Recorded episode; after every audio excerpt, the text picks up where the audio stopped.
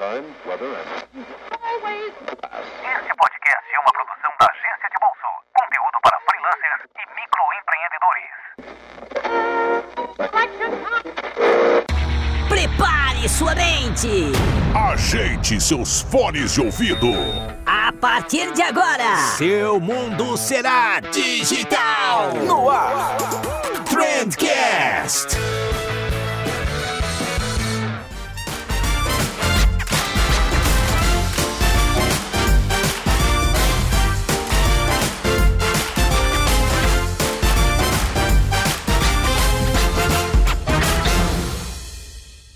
Ha ha ha ha ha! Salve, excelentíssimo ouvinte, seja muito bem-vindo ao melhor podcast sobre comunicação e negócio que você já escutou na sua vida. Eu sou o Vinícius Gambetta, esse daqui é o Trendcast e como você já sabe, tudo que é bom a gente faz acompanhado e é por isso que eu trouxe aqui hoje um cara que vem me acompanhando há muito tempo. Eu trouxe o Gabriel, o meu sócio, meu melhor amigo, meu compadre, pra gente falar sobre como tudo começou. A gente contou a nossa história, como surgiu a agência, quais foram os perrengues que a gente passou no início, quais foram os perrengues que a gente passou depois. Foi um papo muito divertido, nostálgico demais para mim. Vou dizer para vocês que foi até emocionante, na verdade. Eu curti muito gravar esse episódio, espero que vocês gostem também. Mas antes da gente ir pro episódio de hoje, eu tenho um recadinho só, um recadinho super rápido para vocês, que é sobre a Pod Pesquisa. Vamos lá, pode me dizer a verdade. Você já respondeu a Pod Pesquisa 2019? Na verdade, não precisa responder, a pergunta foi retórica porque eu sei que você muito provavelmente não respondeu, né? Mas é por isso que eu tô aqui, eu vou te pedir novamente. Pessoal, por favor, esse negócio é muito importante pra gente. E não só pra gente, na verdade, mas para todo o mercado de podcast no Brasil. Se você escuta podcast, se você gosta dessa mídia tão gostosa, tão da hora, que tá crescendo tanto, por favor, corre lá no site da Bpod, a Associação Brasileira de Podcasts, e logo na home você vai ver um banner com uma chamada para Pod Pesquisa de 2019. E aí é só clicar ali, responde a pesquisa, deve tomar uns 5 minutinhos no máximo, é bem rápido, não tem segredo, easy peasy, mamão com açúcar. Se você responder essa pesquisa, você vai estar tá ajudando a gente a tomar decisões, escolher os melhores formatos, escolher a melhor duração de programa, saber até que nível eu consigo colocar um anunciante aqui ou não. Enfim, as respostas dessa pesquisa vão ajudar não só a gente aqui do, do Trendcast, da agência de bolsa, como vão ajudar todos os outros produtores de podcast do Brasil a produzirem conteúdo para vocês. Então não tem por que não responder, beleza? A única coisa que você precisa lembrar é que na última pergunta, pergunta de número 30, a Pod Pesquisa vai te perguntar quais os teus podcasts preferidos. E aí, eu vou te pedir humildemente aqui, se o Trendcast estiver nessa tua lista de podcasts preferidos, se você realmente gostar do conteúdo que a gente produz aqui, coloca o nosso nominho lá, que vai dar uma força gigante pra gente. Lembrando que você pode citar quantos podcasts você quiser, e se o Trendcast estiver entre eles, com certeza eu vou ser eternamente grato. Fechado então? Estamos acertados? Agora sim, chega de enrolação, bora ligar pro Gabriel e ouvir essa história.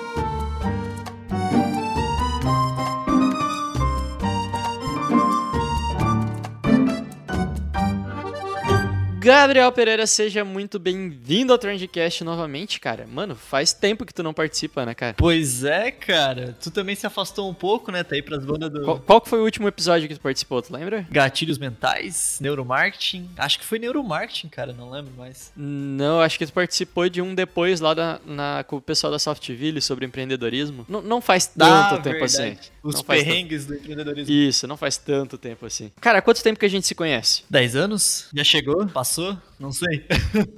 10 anos? Matemática nunca foi nosso forte, né, cara? Mas desde a da, Quarta série. desde a quarta série, cara, faz mais de 10 anos, eu acho. Só de agência tem 5, né, cara? Então com certeza faz mais de 10 anos. Faz, faz, faz. Eu acho que quase uns 15.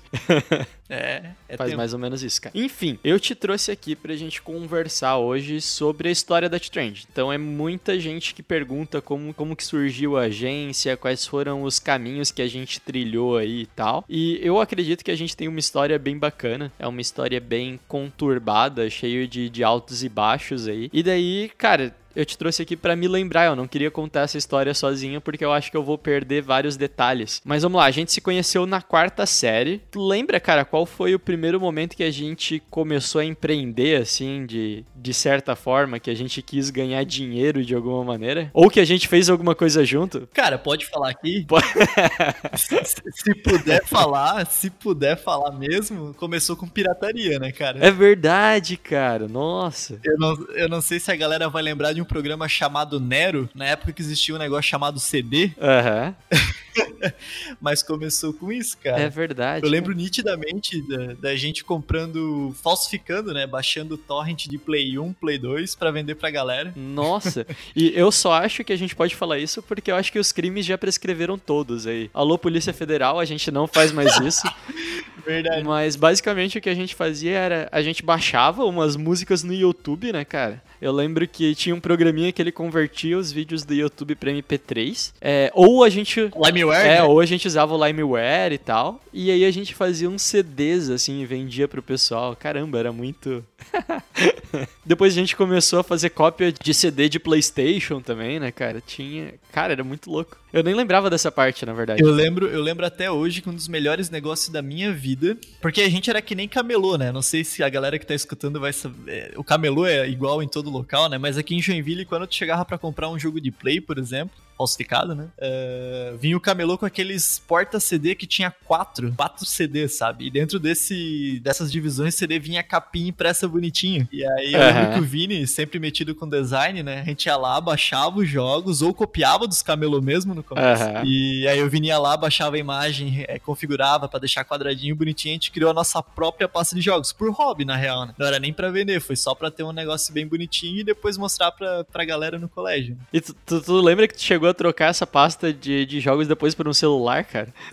Cara, foi um dos melhores negócios da minha vida. Na época, tipo, tinha o MP3, que era todo mundo tinha, aí tinha o MP4, que era que já tinha vídeo, já apareciam umas animaçõezinhas naquela tela de display, que aí já era poucos que tinha. E aí teve uma época que começou a febre do MP5, MP6, MP7, eu não sei que MP alguma coisa tá hoje, Aham. mas era, eu, eu tinha um guri lá na, eu não lembro o nome dele, eu não lembro o nome dele, mas ele tinha, devia ter um MP8. Marcos, Marlon, Mi- Mike. Era o Mike, cara. Mike.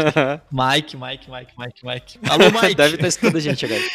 E aí eu lembro que o cara tinha esse MP8 que o pai dele trouxe do Paraguai, de não sei aonde, que já era uma tela gigante, touch, tinha canetinha. E aí o bichinho é capaz de comprar um Play 2. Daí eu ofereci acho que uns 20 jogos daqueles que a gente tinha. A gente tinha tudo clonado, né? O que eu tinha, tu tinha também. E o bicho aceitou. E aí foram. Meu, meu, pra melhorar a coisa toda, o meu pai trabalhava numa papelaria que eu não pagava o DVD virgem, ele trazia pra mim. Então o negócio ficou ainda mais lucrativo, porque eu só peguei 20 DVD, joguei lá dentro e troquei pelo MP8, sei lá. Boa. Eu Acho que foi, foi realmente o primeiro contato que a gente teve com o empreendedorismo. Um pouco ilegal, talvez, provavelmente. Acontece. Mas eu acho que eu acho que foi massa, né, cara? A gente aprendeu algumas coisas aí de, de relacionamento com o cliente. E vai lá, nessa época a gente tinha o quê? 12, 13 anos no máximo. Ah, não, por aí, não era muito por mais aí. do que isso. né?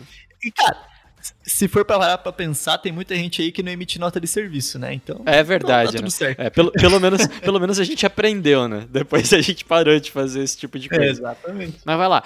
O, o segundo empreendimento que a gente teve, logo depois que a gente começou a parar de, de falsificar CDs de jogos e música, etc., eu acho que foi o Evolução Digital. Foi. Evolução digital. Evolução Nosso digital. primeiro blog. Nosso primeiro blog Webnode.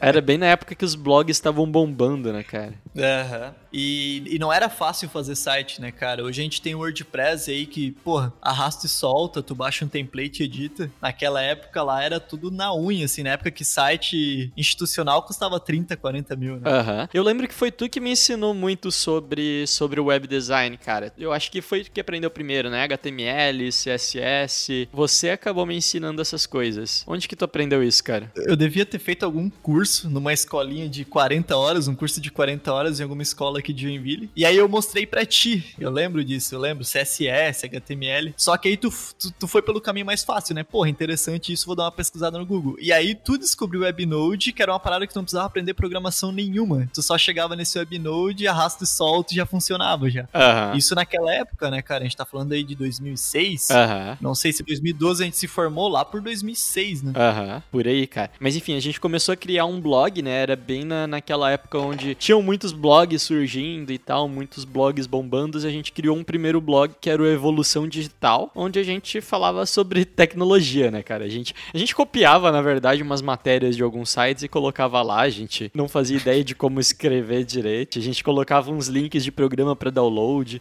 Eu lembro que a gente falava muito sobre, sobre hacking, tipo, ah, como hackear um Orkut, como hackear um MSN. Página fake, com certeza. com Então a gente certeza. ainda a gente ainda continua na ilegalidade, né, cara? Ainda Verdade. tava fazendo coisa errada, pessoal. Mas eu lembro que o primeiro insight que a gente teve de, de naming aí era que evolução digital, quando tu jogava no Google, era um negócio muito difícil de encontrar, né? Porque ele aparecia umas matérias do Wikipedia, aparecia, sei lá, uma revista do, do Super Interessante. Então nunca aparecia nosso site, né? Era muito difícil de conseguir um posicionamento no Google. Exato. E aí a gente reno- resolveu renomear pro Operários da Web, o famoso Operários da Web. É isso aí, uma galera já, já conhece, pelo nosso ciclo de amigos aí, nosso ciclo de amizade, a, a galera conhece. Alguns foram redatores, né? É, o Evolução Digital eu acho que nunca. Como que eu posso dizer? Nunca fez sucesso, né, cara? O Evolução Digital era mais um negócio meu e teu ali, né? O Operários da Web eu acho que dá pra gente dizer que ele fez aí um sucessinho considerável. A a gente chegou a, a receber muitas visitas ali. Eu Meu, não- cara, mas, mas aí tu já, já cortou algumas histórias. Primeiro, da evolução digital. Eu acho que ele que ensinou pra gente o que era SEO, erro que foi bem essa questão aí do, do, do Wikipedia, né, que tu comentou. Era impossível a gente indexar, impossível, impossível. A gente nem sabia o que era indexar na época, né, mas a gente entendia que tava difícil, não tava rolando. Aham. Aí, eu- em algum momento, eu não. ah, Provavelmente foi tu que teve a ideia do Operários da Web. E pra vocês terem noção, né, de como a gente era moleque, né? Tinha três avatares nesse, nesse Operários da Web, que era o Bit, o Mega e o Giga, né? O Byte, o Mega e o Giga. Não, Bit Megabyte. É, uma parada assim. Então tinha avatar, tinha um monte de coisa, cara. Um monte de coisa. Cara, tem aquele Web Archive, aquele site que dá pra ver os sites antigos e tal, e dá pra ver Operários da Web lá ainda. É, eu vou colocar o link na descrição desse post pra quem quiser ver como que era Operários da Porra. Web. Aguenta o julgamento depois.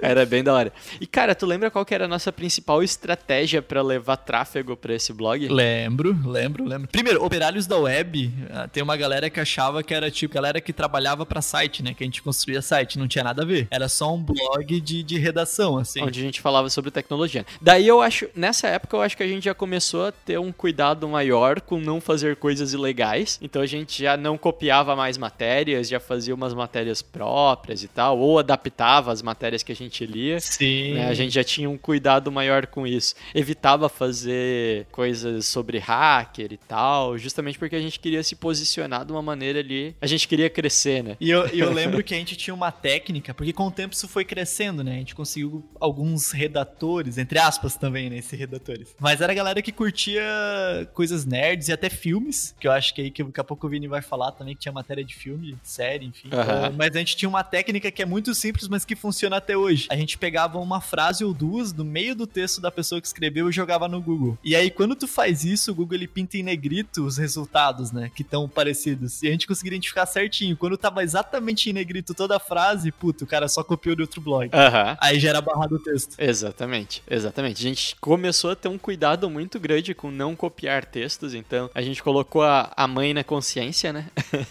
e aí a gente a gente convidava outros redatores pra escrever pra gente, e, pô, se a gente via que o cara tava copiando o texto e tal, a gente já dava um tchau pra ele. No final, acho que a gente ficou com uma equipezinha bem legal ali, tinha uns 6, 7 redatores, o Léo, a Flávia, o Felipe, pô, eu, não vou mencionar todo mundo, né, cara? Mas ti- tinha uma galera bem legal ali que, que publicava bastante e acho que foi a, a época de ouro do, do Operários, né? É, mas, cara, vamos lá, tu lembra como que a gente levava tráfego pro site? Então, tem uma parada que eu nem sei se tem mais, que era os agregadores de link, né? Eu acho que era a nossa principal estratégia. né? Agregadores de link e Yahoo Respostas.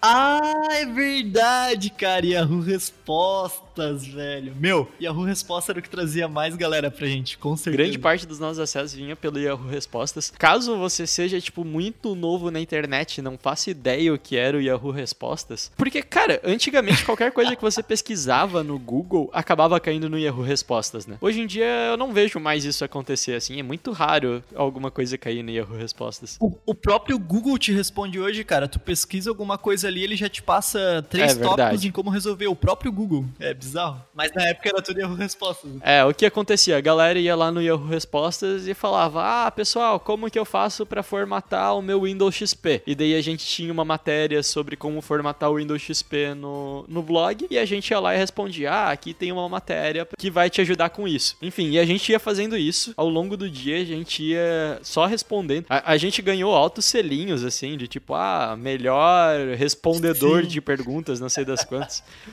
justamente porque a gente respondia muita, muita galera sempre linkando com algum conteúdo do site. Meu. E isso acabava ficando indexado lá. Então, quando alguém pesquisava sobre no Google sobre como formatar um computador, acabava caindo numa resposta do Yahoo Respostas e lá nessa resposta do Yahoo Respostas tinha o nosso site. Né? Então, acho que por isso que a gente conseguiu deu- dar uma bombada legal. Eu acho que foi a, a época mais da hora, assim. E agregadores de links, né? Eu lembro que a gente bombou muito um dia, sei lá, cara, a gente deve ter tido uns 20 mil acessos em um dia, quando eu fiz uma matéria sobre quanto ganham os youtubers.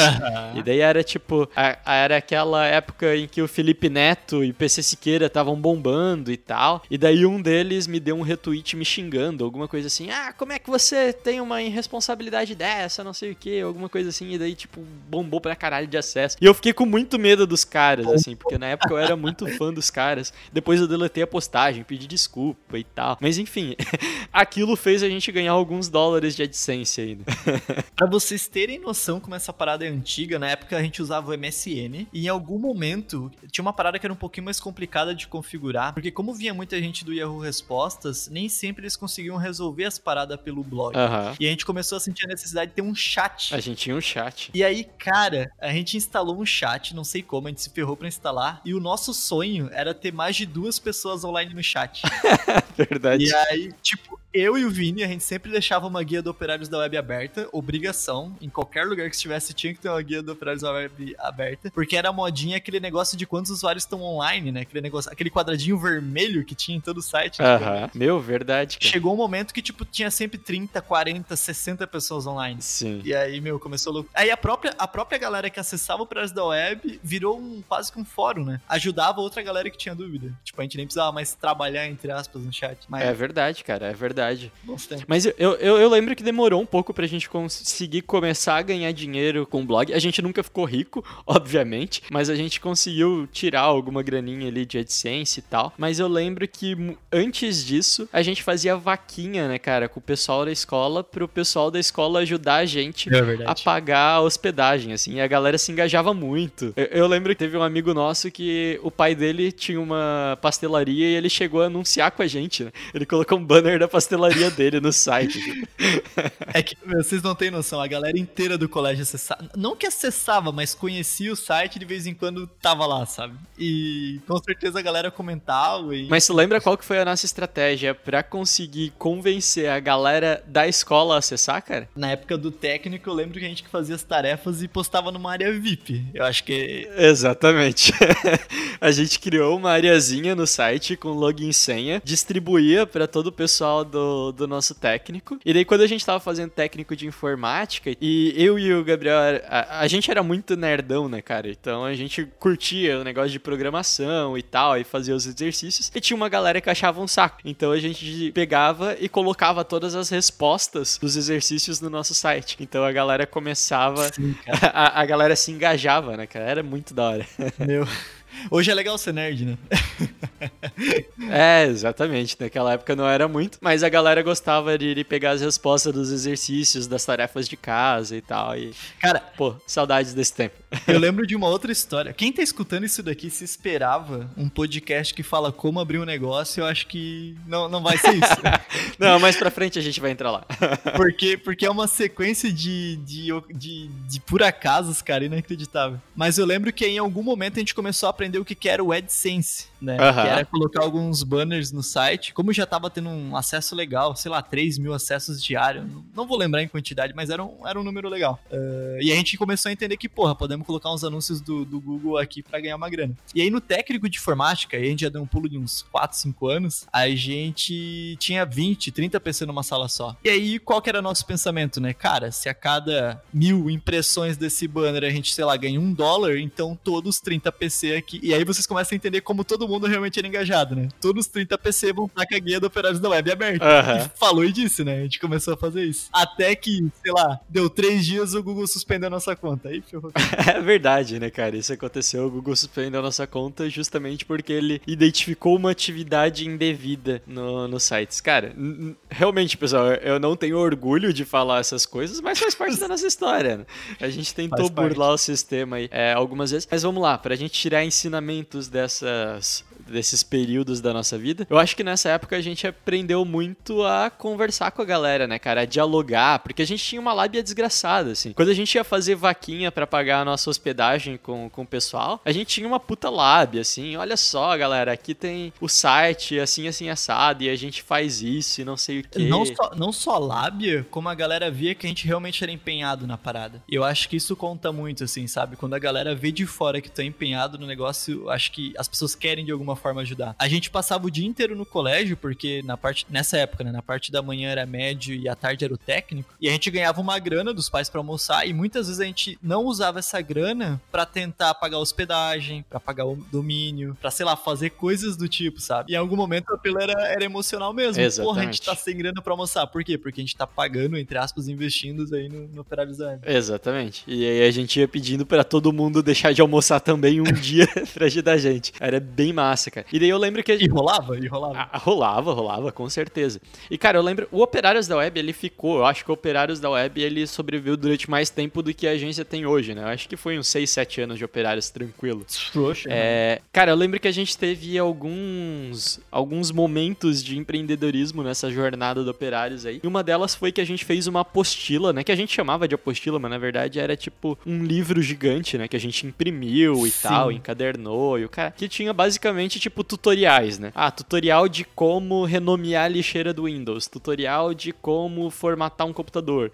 Era tipo uns 100 tutoriais diferentes. Tu assim, lembra qual que era o melhor tutorial que a gente vendeu muita apostila só por causa daquele tutorial? Ah, não lembro, não lembro. Como fazer pasta oculta no Windows. É verdade, como fazer pasta invisível, né? Como criar uma pasta invisível. Exatamente, tinha nego que queria só copiar essa parte da apostila pra poder usar em casa. É verdade. E aí a gente vendeu, né, cara, algumas apostilas. E era tipo apostilas físicas, assim, né? Eram uns livrão, assim, um chamalhaço de, de papel que a gente vendia pra galera. Cara, eu queria muito ter isso ainda em algum lugar. ah, difícil. Eu vou dar uma procurada nos HD externos que eu tenho ali depois, mas eu queria muito encontrar isso de alguma maneira. Dá pra galera ali no anexo. E eu acho que foi depois, um pouquinho depois, que a gente começou a criar sites pra terceiros ou não, cara? Lembra em que época que a gente fez nosso primeiro site pra vender? Então, essa apostila, essa apostila, a gente voltou pro ensino fundamental, foi ali pelo nono ano, aí eu puxei um pouco do médio. Aham. A gente formatava PC ali no, no final do ensino fundamental também, né, cara? É verdade, a gente formatou. Eu, eu lembro que uma vez a gente formatou um computador é pra ganhar um teclado, né? Uma guria deu um teclado pra gente. É, mas eu acho que di- dinheiro, porque isso aí era tudo tipo 10 pila, a gente saía com coca e chips do, do colégio e tava rindo à toa. Mas eu acho que dinheiro de, entre aspas, de verdade foi no primeiro site mesmo. É, A fortuna, Mas né? tu lembra que a gente ganhou 50 reais, né, cara, no primeiro site. Se não foi o primeiro, foi um dos primeiros, mas o primeiro site que a gente fez ali, acho que foi a Constilo Imóveis, né? Dá pra gente fazer um jabá pra eles aqui. Não sei se ainda existe. Meu, tô acessando agora pra ver se existe esse site Eu ainda. vou ver aqui, Constilo Imóveis. Cara, acho que não. Não tem. Não, né, cara? Muito tempo, muito tempo. Não, não deve ter. Mas enfim, foi eu acho que o primeiro site que, que a gente fez pra, pra um terceiro, assim, e realmente cobrou uma grana e tal. E a gente cobrou 50 reais, né, cara, pra fazer esse site. Porra, isso aí eram uns três meses de hospedagem, cara. Era muita grana. É verdade. Cara, 50 reais pra Eu acho que a gente cobrou tão barato porque era de uma amiga nossa, né? Então não fazia sentido a gente cobrar muito mais do que isso. Muito, muito mais, né? Mas, no entanto, hoje, se Aham. vocês forem amigos nossos, foda-se, a gente vai te cobrar o preço normal de um site. né? Naquela época a gente não fazia noção nenhuma de quanto cobrar, então a- a gente cobrou 50 reais no site. E depois Sim. a gente fez vários outros sites, né, cara? E a gente começou né, nessa parada, né? A gente virou uma maquininha de fazer site. É, e, e o que é legal, uma curiosidade do Vini é que o Vini sempre mandou muito bem em peças de design, sabe? Eu acho que eu sempre fui o cara um pouquinho mais do código ali, o Vini mais do design. Então, o Operários da Web, web- o- a evolução digital, se a gente encontrar nesse Web Archive ali, já vai ser, já vai ser massa. Mas o Operários da Web era ajeitado pra caramba, cara. Tem muito portal hoje, hoje que não tinha um design decente igual o Operários da É Web. verdade, cara, é verdade. O Operários da Web era meio que o nosso, o nosso laboratório, né? A gente testava as coisas ali e depois, eventualmente, a gente passava a oferecer isso para uns clientes, né? Então era, era muito louco. E daí, cara, eu não lembro exatamente em que momento, mas eu acho que foi no ensino médio, ali pelo segundo ano, talvez, que eu acho que a gente decidiu, né? A gente falou, cara, a gente vai transformar isso numa empresa. Lembra mais ou menos em que época que foi isso? Ou quando que a gente decidiu que, que esse hobby, essa brincadeira ia virar uma empresa, cara? Então, a, a lembrança que eu tenho, cara, é que a gente já tinha algumas indicações de site, até pelo, pelo Operários da Web ter uma, uma cara bonita, então a galera gostava do serviço e, e tava contratando, mas não era algo recorrente, então a gente não, não sustentaria com isso. Eu lembro que uma professora contratou a gente pra fazer um site pra, pra ela. Ela era uma professora que ela dava aula de, de programação web, de desenvolvimento de sites, e ela contratou a gente pra fazer um site pra ela. É verdade.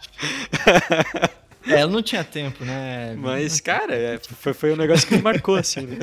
É verdade, é verdade. Na modéstia à parte, era, era bem bonitinho as coisinhas que a gente fazia. Era Mas, massa. enfim. Tanto que, né, vou, vou dar um pulo na história aí. Depois, quando a gente, de fato, tava com uma empresa, a própria escola que a gente tava ali, na época, o Unisociesc, já fechou contrato com a gente, né? Então, É verdade, não? O nosso primeiro cliente como agência foi a escola, a nossa escola, né? Exatamente. Todos os professores que acompanhavam ali esse- essa brincadeira, entre aspas, do blog, sabiam, sabe? E aí eu lembro que foi, entre aspas, fácil entrar no, no marketing da- do colégio, assim, porque já tinha esse histórico, digamos assim. É verdade. É, mas eu te interrompi ali, cara. O que que tava falando? Tu lembra de quando foi é, o momento em que a gente resolveu empreender de fato e... Então, cara, a a lembrança que eu tenho é que a gente saiu do técnico, isso em 2012, e tinha que procurar estágio, né, Pra validar o técnico e tudo mais. Até hoje eu não validei por sinal. Aham. Mas aí eu fui trabalhar numa gráfica, na parte de web design, e o Vini foi trabalhar numa, numa empresa de, de. Uma agência, né, Vini? É, era uma agência, era mais focada em, em desenvolvimento web, mas era uma agência. Meu, e olha como é. Qual que vai ser a palavra, cara? Mas olha como é clichê. É, porque a gente trabalhava meio período, lembrei agora, a gente trabalhava meio período. E aí eu morava numa casa, morava com uma galera, que lá tinha uma garagem. E a gente não tinha carro. Então é uma garagem, sei lá, de uns 4x4 Aham. que era grande. E aí a gente, sei lá, a gente comprou no móveis usados, tipo uma uma uma mesa, colocou lá pra gente fazer algum, alguns trabalhos. Não era trabalho não, era pra escrever pra operários da web. Aham. E aí chegou num nível, a lembrança que eu tenho, né, que o site já tava tendo tanto acesso, a gente foi aprendendo mais e mais sobre SEO. A gente fazia SEO até de imagem, eu lembro, cara. A gente renomeava todas as imagens Aham. que, sei lá, tava dando 500, 400 dólares mês, assim, pra gente, né, Vini? Aham, tava dando uma graninha legal já. Naquela época, pra gente, já era mais do que suficiente pra viver, né, cara? Hoje é muita grana ainda, né? É, hoje porque o dólar tá alto, mas... Mas pra quem era estagiário, sei lá, a gente ganhava uns 500 pila por, por mês, assim, cara, isso era muita grana, muita grana, muita grana, muita grana. Aham. Basicamente dobrava nosso salário. né? Exatamente. E aí veio a ideia, porque a gente conseguia isso, tipo, fazendo blog à noite, fazendo blog fim de semana. E aí eu acho que a gente tomou uma, uma atitude, né, de, porra, e se a gente ficar o dia inteiro nessa porcaria? A gente tinha um sonho de, de viver do Operários da Web, né? De transformar o Operários da Web numa, numa empresa. Daí eu lembro que eu saí do trabalho antes, então eu, eu terminei o meu estágio antes, né? Aham. E tu terminou depois, né? E daí você ia, você ia só de tarde e eu ficava o dia inteiro na garagem. Era alguma coisa assim, eu não, não lembro direito. Mas eu lembro que era quente, cara. Sim. Nossa, era muito quente. Muito quente. E daí eu acho que em alguns meses a gente percebeu que ia ser muito difícil viver só com o dinheiro que o blog dava pra gente, né? E daí eu acho que a gente resolveu investir mesmo no negócio de, cara, a gente faz site. Então vamos fazer site e tal. E a gente criou um portfólio e começou a bater na porta da galera oferecendo sites. E era uma época que todo mundo queria um site, né? Era muito fácil de vender site, eu acho. A gente conseguiu aumentar bastante nosso portfólio nessa época, né? É, é que nem hoje a galera querer estar no Instagram, querer estar no Facebook. Era a mesma, a mesma onda, assim. E eu acho que na, naquela época e tal, a gente já tava cobrando o quê? Uns 800 reais num site? Já, já. Depois que teu pai te, te ensinou a cobrar, né? é, eu lembro que, sei lá, um dos primeiros sites que a gente fez também, depois daquele site que a gente tinha cobrado 50 reais, foi pra um amigo do meu pai, que ele tinha um bar na praia, e daí o cara falou, ah, que legal, vocês fazem site, não sei o que, meu pai tava comigo na mesa, daí quando o cara me perguntou o preço que eu iria cobrar num site pra ele, e eu ia falar, tipo, sei lá, 100 reais, meu pai se cortou e falou, ah, não, ele faz sim, cara, ele tá cobrando mil reais aí pra, pra fazer um site. Aí foi a evolução. E aí o cara falou: Ah, beleza, então, fechou. Vamos, vamos fechar em mil reais.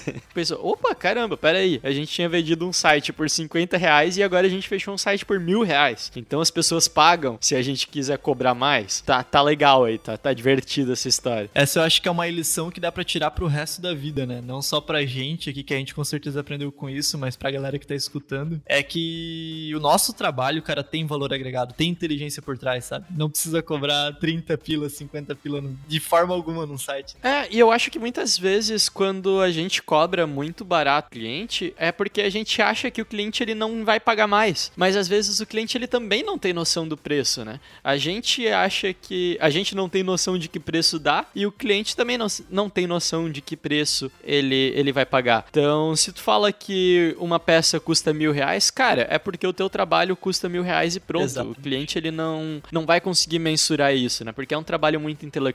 Agora, tipo, quando a gente cobrava 50 reais, ok, o cliente achava ok pagar 50 reais no site. Quando a gente passou a, a cobrar mil, o cliente também achava ok, mil reais. Beleza, esse é o preço deles. Eventualmente o cliente não aceitava, eventualmente não aceitava. Mas esse era o nosso preço. Então acho que, vai lá, mais, mais um aprendizado aí que a gente teve na, na jornada. É, e tem uma, uma frase que eu gosto muito, cara, que é uma empresa nunca vai fechar por falta de serviço. Isso eu escutei em algum lugar, em alguma palestra que a gente foi e me, e me marcou, assim, sabe? Às vezes tu vende site a 50 reais. Esse exemplo com certeza não existe, né? Mas vamos lá. Aham. Às vezes tu vende muito site a 50 reais, tu ocupa o teu dia, o teu mês inteiro fazendo site a 50 reais, trabalha pra caramba, é, acha que tá destruindo, sendo que tu poderia fazer um ou dois por mil, sabe? Essa é uma lição que, que tu aprende depois de um tempo e que é bem, é bem interessante, assim. Você acreditar no seu serviço, sabe? Nessa época a gente não tinha noção de mercado, a gente nunca teve contato, né, com uma empresa de verdade pra saber quanto custava um site. A gente não tinha noção do nosso tempo, né, cara? Era muito louco, porque, tipo,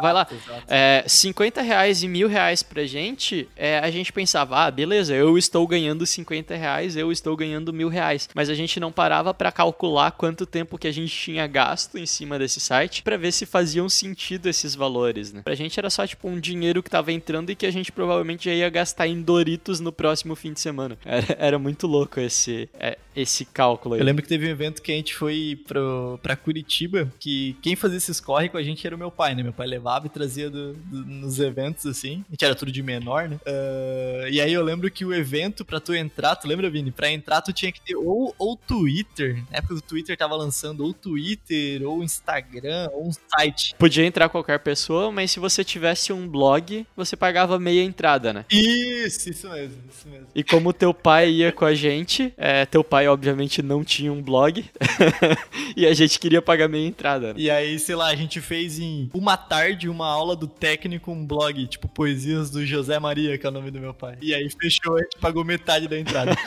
Nossa, a gente criou um. Cara, era pra economizar, eu acho que uns 20 reais, né? Sim. A gente criou um site pro teu pai pra poder economizar uns 20 reais na- no valor da entrada.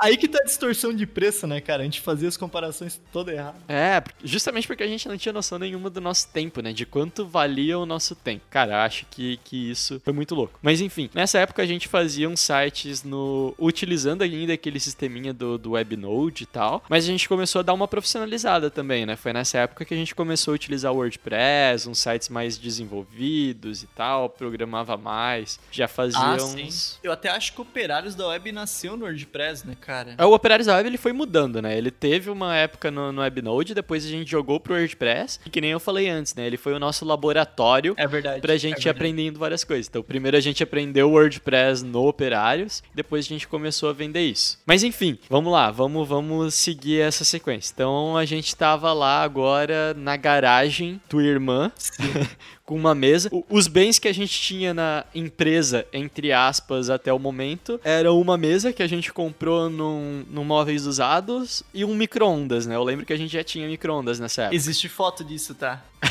vou colocar, vou linkar todas as Isso fotos ainda depois. tem foto, cara. e eu lembro que o micro-ondas, sei lá, foi uns 300 reais e a gente ficou muito feliz quando saiu, sei lá, da Salfer aqui do, do, do Joinville com o micro-ondas. Meu, foi muito massa. É verdade. O micro-ondas foi a primeira coisa que a gente comprou pra empresa, porque justamente como a gente começou a passar o dia inteiro na, na agência e tal, na agência, não era agência, era uma garagem naquela época, Na mesa. na mesa, a gente precisava comer, né, cara? Então fo- foi, foi muito legal ter um micro-ondas onde a gente podia esquentar uma comida, fazer um cup noodles e tal. Sim, cara. E daí, vamos lá, a gente queria profissionalizar esse negócio. E aí a gente tinha ouvido falar no tempo do, do técnico e tal sobre a Softville, que era uma incubadora de empresas que tinha na nossa cidade, né? Uma professora ela tinha falado sobre isso na, na época do técnico. E a gente falou, cara, a gente precisa profissionalizar a empresa, a gente precisa da- dar um jeito de fazer isso. Eu lembro que a primeira vez que me bateu três tipos de ruim, assim, foi quando um cliente pediu uma nota fiscal pra gente. A gente não fazia ideia do que, que era uma nota fiscal. Sim. A gente falou, caralho, o que, que é esse negócio de nota fiscal, cara? Eu acho que a gente tá fazendo tudo muito errado, assim. A gente realmente não fazia ideia de, de como montar uma empresa. E a gente falou, cara, a gente precisa de ajuda, a gente precisa ir pra, pra essa incubadora de empresas. E aí, a gente tentou, isso eu lembro, foi em 2013, a gente tentou entrar na Softville, né? Pra entrar numa incubadora de empresa, eu não sei se todas as cidades do Brasil têm incubadoras de empresa, né? Mas basicamente é um lugar onde tem algumas salinhas para o pessoal trabalhar, tem internet e tal, e você recebe ali alguma consultoria comercial, consultoria empresarial. Normalmente, incubadoras de empresas são mantidas ou por universidades, ou pela própria prefeitura, pelo governo e tal. É uma maneira de incentivar o empreendedorismo, né? Você, é, eles te dão a base, funciona quase como se fosse uma escola de, de empreendedorismo ali. Só que para você entrar nessas incubadoras, é, você precisa ter uma ideia, né? Uma ideia boa o suficiente para poder entrar lá, que tenha potencial de crescimento. Né? E daí a gente foi lá, fez a, a entrevista com, com o tiozinho e basicamente o que a gente escutou foi um cara, não, não faz sentido vocês estarem aqui porque vocês fazem site e todo mundo faz site, né? Não tem diferencial nenhum. Lembra dessa época, cara? Lembra Sim. quanto a gente ficou decepcionado? Sim, cara. A gente tava com um brilho no olhar. O, pro- o problema eu acho que era esse também, né? Eu e tu, sei lá, a gente devia ter uns 17 anos. Dois moleques, espinha na cara, chegou ali falando que queríamos abrir uma empresa. Fazendo verdade. site. E nessa época, como era muito estourado, isso realmente tinham muitas empresas que faziam, né? Então não tinha diferencial nenhum. O que hoje eu acho que acabou evoluindo pro termo startup, né? Tu tem que ter um negócio escalonável, tem que ter uma ideia diferente para que as pessoas invistam nela. né? Exatamente. Antes eu acho que não existia esse termo, a gente nunca tinha ouvido falar, pelo menos. E aí, como não era algo inovador, ficou miado, né? Não, não deu muito certo. É, ele meio que existia e tal, eu acho, mas. Tanto que era uma incubadora de startups que a gente tava tentando entrar, mas a gente não fazia ideia do que, que era uma startup, né? Enfim, daí a gente ficou decepcionado pra cacete, isso era finalzinho de 2013 ali. Daí a gente voltou pra garagem da, da irmã do Gabriel lá, voltou a, a trabalhar e fazer nossos sitezinhos lá. Triste pra caralho. E daí a gente falou, cara, vamos pegar essa grana que a gente juntou aqui nesses meses e vamos pra Campus Party. Tu lembra disso? Em 2014 a gente foi pra Campus Party. Porra, o melhor evento da vida. É, em 2014, fevereiro de 2014, a gente foi pra Campus Party. A Campus Party é um evento que acontece ainda todo ano em São Paulo, onde basicamente um monte de nerd se reúne meio que num acampamento e tal, e tem palestras pra tudo quanto é lado, tem, cara, é um negócio fora de série, é muito legal mesmo. E fica lá, cara, são quantos dias? Uma- É uma semana, eu acho, né? É uma, semana, uma semana inteira. É, se tu é de São Paulo, se você é de São Paulo, com certeza você, você conhece esse evento, né? BH também, acho que é bem forte o Campus Party. Recife também tem, né? Precisamos de novo, precisamos de novo. Mas enfim, é, sempre foi um sonho nosso, a gente sempre via na televisão sobre esse evento e tal. E como a gente era muito nerdão. Ah, um, um detalhe importante é que a gente tentou entrar na incubadora de empresas com uma empresa chamada Operários da Web, né, cara? Ah, sim. Operários da Web. O nome da nossa empresa que a gente queria entrar lá era Operários da Web. Era Operários da Web. Na real, a gente entrou, né? Exatamente, a gente entrou depois, mas já vamos entrar lá, já, já vamos chegar nessa parte. É, já vamos lá. Já. Mas vamos lá. Quando a gente tava lá na, na Campus Party, teve duas coisas que eu acho que, que aconteceram nesse evento, né, cara? A primeira delas, eu acho que a gente mudou bastante o nosso. Uma palavra que a galera gosta de usar agora, o nosso mindset, né? Sim. Eu acho que deu uma chacoalhada assim e a gente viu que site, cara, cara, site era só uma das partes, né? Depois que a pessoa. Tinha... Pra que, que a pessoa queria um site, né? A pessoa queria um site para vender mais. E por que, que a pessoa queria. E como que a pessoa iria levar tráfego para esse site, para ela poder vender mais e tal. Sim. Daí eu acho que a gente teve o primeiro contato com marketing digital, né? E a gente escutou falar sobre isso. E a gente pensou, opa, peraí, se a gente fizer alguma coisa a mais, né? Se a gente fizer ali uns postzinhos no Facebook, naquela época não tinha Instagram ainda, mas se, se a gente começar a levar tráfego de, de outra maneira pro, pros nossos clientes, né? Eu acho que foi a primeira vez que a gente pensou nisso, né? Ah, sim. A gente era muito muito deslumbrado, né? A gente sabia fazer site e a gente se agarrou nisso, né? A gente não tinha nenhum contato com marketing, assim, tanto que o nosso técnico foi TI, técnico de informática mesmo. Uhum. Então, quando a gente foi para lá, tinha muita palestra de muita coisa. Eu acho que nessa primeira edição já já se falava de impre... não impressora 3D, mas de automação, coisa de robô que se, se matava, né? Guerra de robô. E aí tinha uma galera que ficava acampada só na parte do robô para no final eles fazerem um campeonato de robôs, tipo, tem montar o robô ali na hora. Eu acho que nesse evento tinha a galera da Microsoft, então, tipo, tinha muitas áreas, isso abriu muito, muito, muito a nossa cabeça, assim. Coisa que a gente não tinha nem noção que daria para chegar lá. Assim. É, na, naquela época, vai lá, a gente trabalhava com criação de site, ponto. Isso. Era isso, né? E quando a gente foi pro, pro evento, a gente viu, caramba, olha só o número de coisas diferentes que, que a gente poderia fazer, que podem agregar, que a gente poderia vender para os nossos clientes e tal. É, e era um evento de tecnologia, né? Eles falavam muito pouco sobre marketing digital, era, era muito raso o conteúdo, mas já foi o suficiente para tipo abrir a nossa cabeça. Eu acredito que quem trabalha com comunicação hoje talvez sinta isso, sei lá, indo num RD Summit. É bem esse choque, é bem esse Onde choque. você vai ouvir muita coisa sobre comunicação. Ao invés de falar um pouquinho ali sobre, sei lá, é, hoje talvez você esteja muito focado em postar no Instagram. Sei lá, você acha que a vida é fazer gestão de Instagram. Aí você vai num evento tipo RD Summit, isso vai abrir a tua cabeça para inbound, outbound, e LinkedIn, e Pinterest, e você vai ver que existe um mundo além do, do Instagram. Né? É, e naquela época a gente estava muito focado em site, cara, a gente abriu e foi a primeira vez que eu acho, durante o evento, eu me lembro da gente ter conversado, cara, e se a gente mudar é, o nosso posicionamento, e se a gente não vender só mais sites, se a gente quiser vender um negócio completo, um pacote de comunicação completo para os clientes. Eu acho que essa foi a parte mais, mais impactante para mim do evento. Contudo, no entanto, todavia, tinha um pessoal da Baidu lá também, né? tinha o um pessoal da Baidu. É, há dois, três episódios atrás, se eu não me engano, eu conversei com o Felipe aqui. Eu conheci o Felipe nesse evento. O Felipe era o diretor de marketing da Baidu na época. E eles estavam com uma promoção que você tinha que dar uma sugestão de melhoria para um dos produtos da, da Baidu. E a melhor sugestão ganharia uma viagem para China, um estágio na China. E aí eu ganhei. eu ganhei, eu dei uma sugestão lá pra, pro pessoal, eles curtiram a sugestão que eu dei, e eu acabei indo pra China. E aí foi muito louco, né, cara? Eu, eu, nem lembro qual que foi a minha reação no dia do evento, se o resultado veio no dia, se veio depois, eu não lembro nada disso, cara. Tu lembra mais ou menos como é que foi isso? Cara, eu não sei, eu lembro que em algum momento rolou essa competição, e aí tu falou, Glap, eu acho que como é a Baidu, só tô eu e mais três pessoas concorrentes.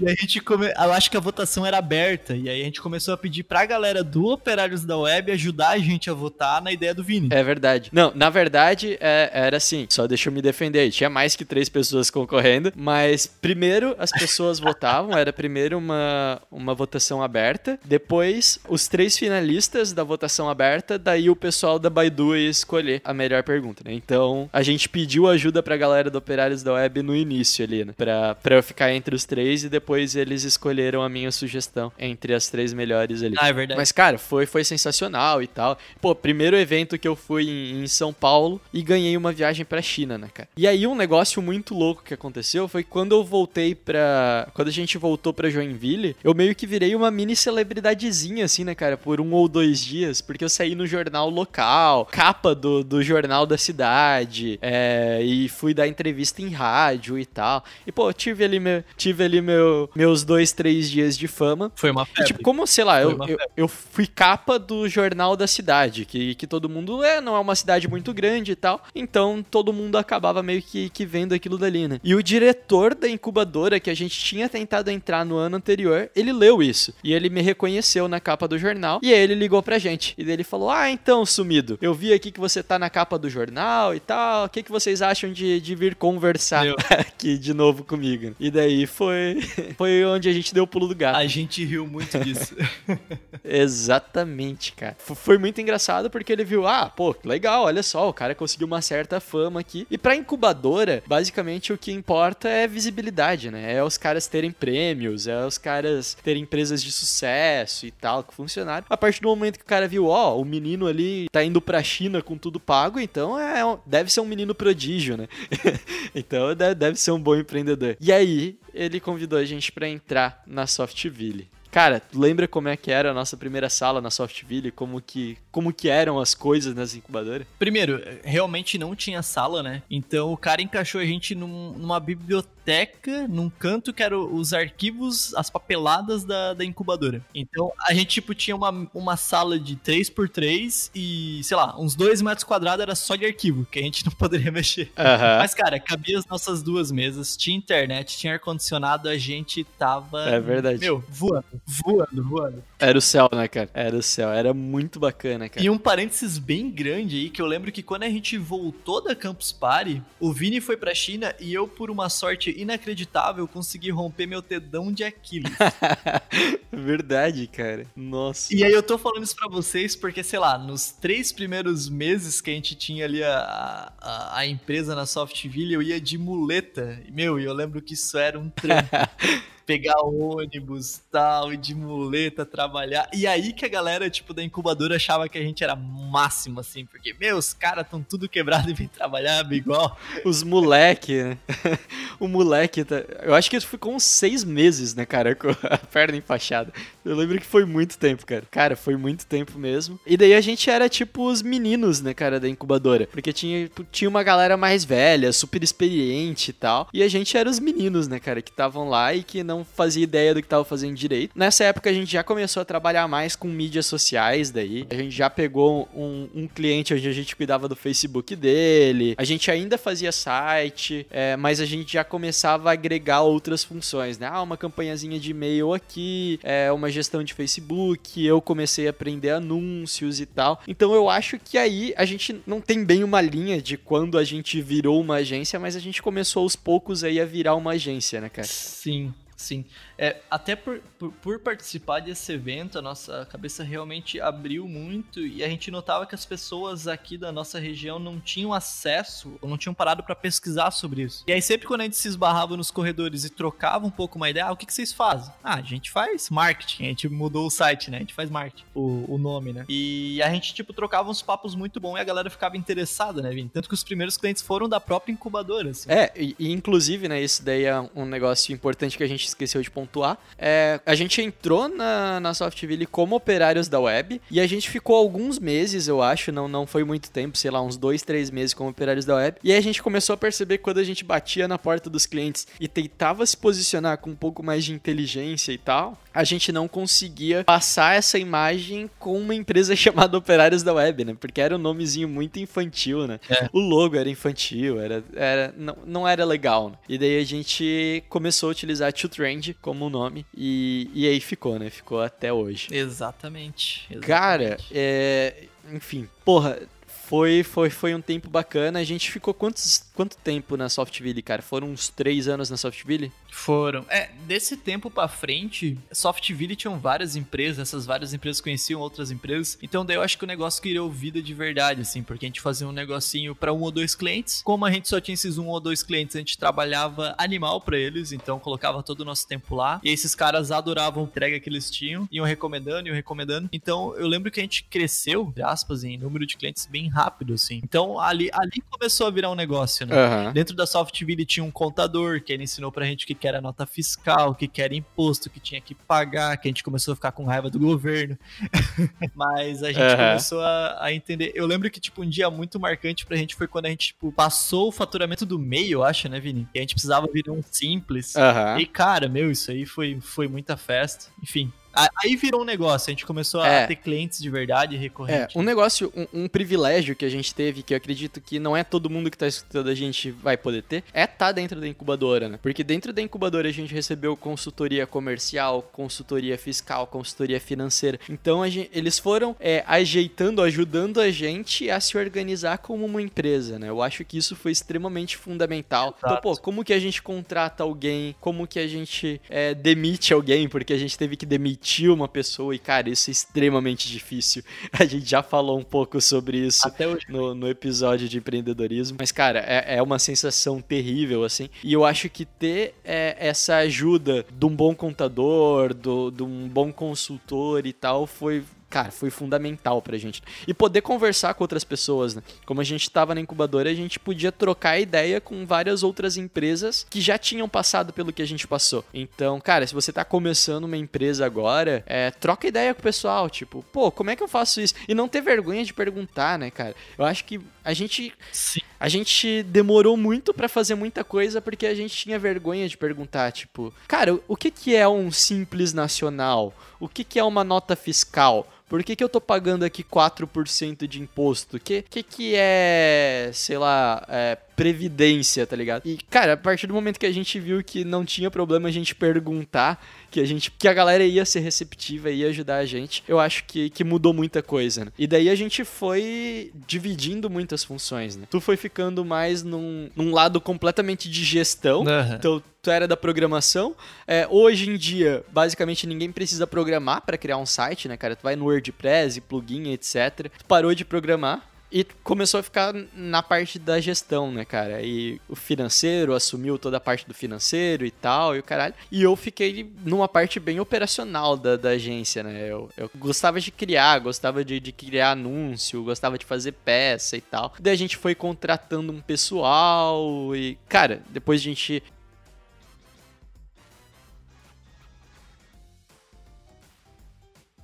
Sim. É que, porra, nossa primeira sala era 3x3, a segunda é 3x5. Conforme a gente precisava contratar uma ou outra pessoa, e precisar contratar também foi um marco muito grande pra gente. A gente precisava trocar de sala, assim. E aí depois a gente trocou por uma bem maior, que sei lá, já cabia umas sete pessoas dentro. E, enfim, assim, assim foi indo. resumindo a, a história, né? Chega um momento na, na incubadora de empresas que você é graduado, né? Quando, quando sei lá, o, o manda-chuva lá da incubadora, que é um núcleo de pessoas, na verdade, né? Eles entendem que você já consegue, que você já é uma empresa que consegue caminhar com as próprias pernas, eles te graduam, né? E daí você tem que sair de dentro da incubadora, porque a incubadora é um. É tipo, eles têm ali uma ajuda de custos, você paga baratinho pelas coisas e eles te ajudam a virar uma empresa. E aí a gente foi graduado e aí a gente foi pra sala onde a gente tava até dois meses atrás, né? Agora foi trocado de novo de, de sala. É, mas antes a gente foi pra outra sala, que também foi um marco muito grande, né, cara? Quando a gente teve que, tipo, arcar com um aluguel de fato caro pra caramba, porque era uma sala grande no, no centro da cidade. Porra, foi, foi um marco desgraçado, né? É, isso, isso foi uma coisa que a gente foi aprendendo com o tempo, né? A gente tinha uma, uma visão de que crescer era contratar pessoas, né? Crescer era ter equipe, crescer, crescer, crescer. Só que a gente não tava olhando direito pra outra ponta, que é o custo que isso tudo vai gerando, né? E foi um erro que, que é até legal pontuar aqui, pra às vezes você ficar de olho nisso também. né? Aham. Conforme você vai crescendo, o seu custo vai aumentando e obrigatoriamente, esse foi o que a gente fez, a gente, você tem que cobrar mais. Você tem que cobrar mais de quem já era teu cliente, de quem vai se tornar teu cliente, e vai ser um pouco mais difícil de vender, mas, mas é isso aí. A gente chegou num ponto que a gente tinha uma equipe muito boa, uma equipe grande, mas a gente trabalhava pra pra pagar conta, assim. Isso é, é um pouco frustrante também, né? É, eu, eu tava falando com, com o pessoal, com um cara, na verdade, na semana passada. Ele me disse o seguinte: Cara, tu tem que lembrar de tratar o teu negócio igual os postos de gasolina tratam o petróleo. Sim, cara, demais. Que é mais ou menos assim. Quando o preço do petróleo sobe, o preço da gasolina também sobe, porque o custo pro cara do posto subiu, tá ligado? E o que muita gente faz é, cara, você contratou lá, contratou mais quatro pessoas pra tua equipe e você continua cobrando a mesma coisa que você cobrava. Não, peraí, a conta não vai fechar, né? É, a tua margem vai diminuir muito, não vai conseguir fechar essa conta. Jamais. Então isso é extremamente importante. Você tem uma agência pequenininha tal, vocês resolveram ir pra um lugar, um lugar maior, um lugar ou contratar uma pessoa ou investir em uma tecnologia diferente. Cara, você precisa aumentar o teu preço. É natural isso, é, é, é completamente normal, porque senão a tua conta não vai fechar, cara. Não vai fechar ou, ou E não tem a mesma. é, ou você vai ter que trabalhar muito mais e daí tu vai ficar exausto e tu vai deixar toda a tua equipe exausta e vai se estressar e o caramba. Ou eventualmente uma hora tu vai quebrar, porque simplesmente não, não vai fechar a conta, né? E, cara, avançando um pouco mais na história, é, no começo desse ano, né, no começo de 2019, eu saí da, da operação da agência, então eu continuo como sócio na Nacho Trend. Eu não briguei com o Gabriel, muita gente me pergunta isso quando eu falo que saí da agência, se eu briguei com o sócio, mas não, a gente continua só paz e amor.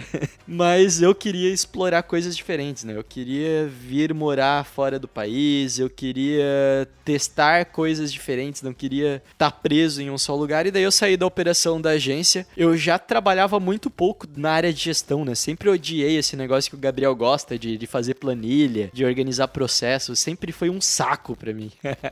É. E, e aí, o Gabriel assumiu aí a Trend, tá tocando a Trend sozinho hoje em dia. E a gente só troca uma ideia de vez em quando aí pra ver como as coisas estão rolando. Mas conseguiu sobreviver legal sem mim, né, Glap? Tá, tá indo, tá indo, tá indo. Os designers não são. Não são não- às vezes não dão conta do recado. Acho que eu precisar mais um aqui pra equipe, mas.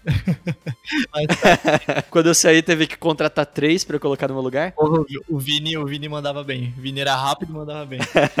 Mas, assim, é- é- enfatizando esse ponto, muito provavelmente quem tá escutando a gente é técnico, né? É técnico na área de marketing, gosta do, do social media, enfim. Ah, a partir do momento que vocês crescerem, começar a ver que, pô, quem sabe vai ter que contratar alguém, ou um sócio, que é uma outra coisa gigantesca, né? Eu e o Vini, a gente levou sorte, entre aspas, porque a gente é amigo desde criança. Então a nossa forma de pensar sempre foi um pouco parecida, assim. A gente teve pouquíssimas brigas nesses cinco anos de, de agência, né?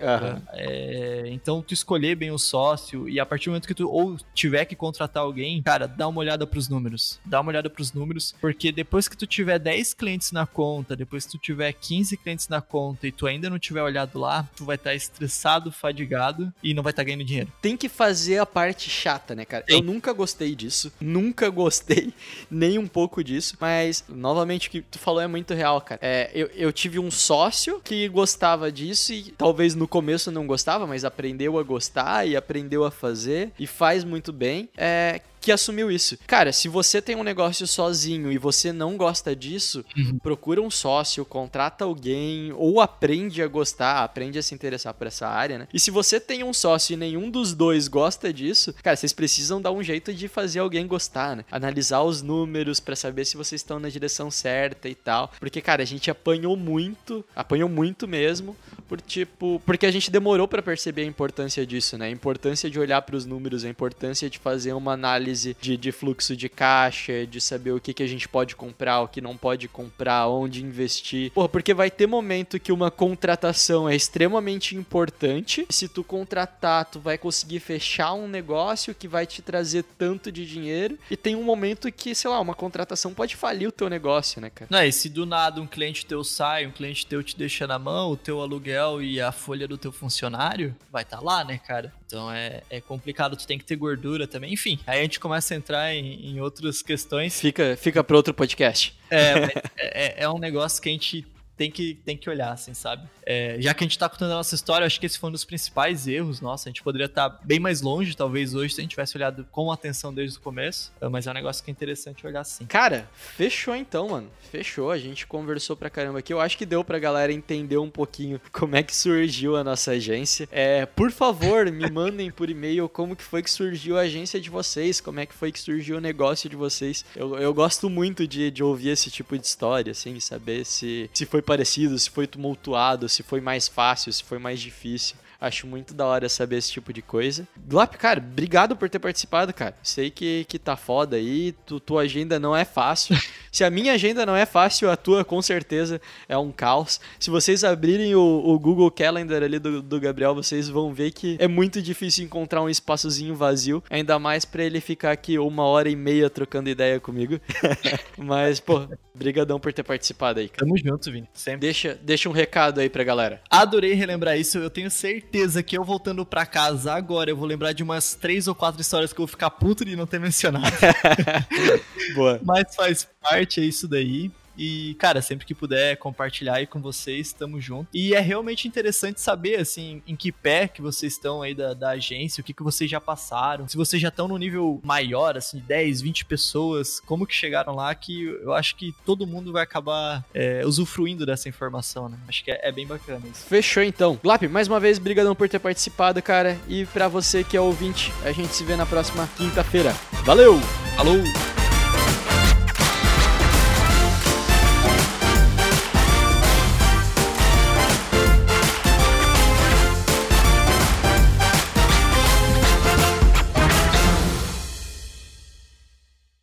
Este programa foi uma produção da Two Trend, publicidade de trás para frente.